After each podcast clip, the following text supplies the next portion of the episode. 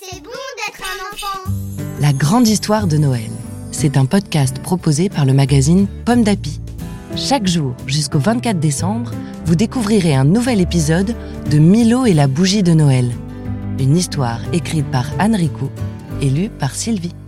Aujourd'hui, 10 décembre. Eh bien, dansons maintenant.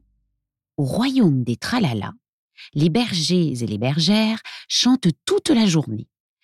Mais ce jour-là, quand Milo arrive dans le village des Tralala, c'est le silence qui l'accueille. Ici aussi, le géant de la montagne est passé.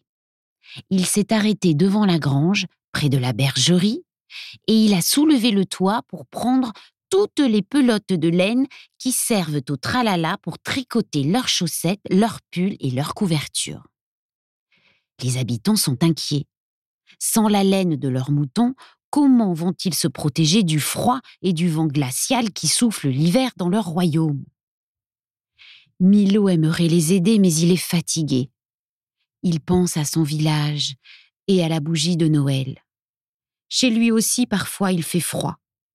Et que font les Groons quand ils ont froid? Ils dansent.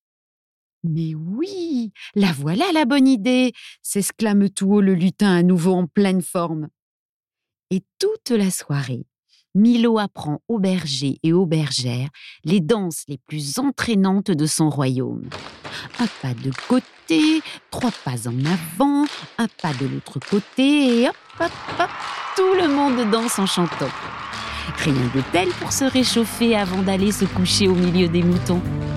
Maintenant, au dodo, et demain tu retrouveras Milo. Merci d'avoir écouté cet épisode de Milo et la bougie de Noël.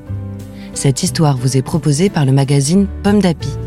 Une histoire que vous pouvez découvrir dans le numéro de décembre 2021.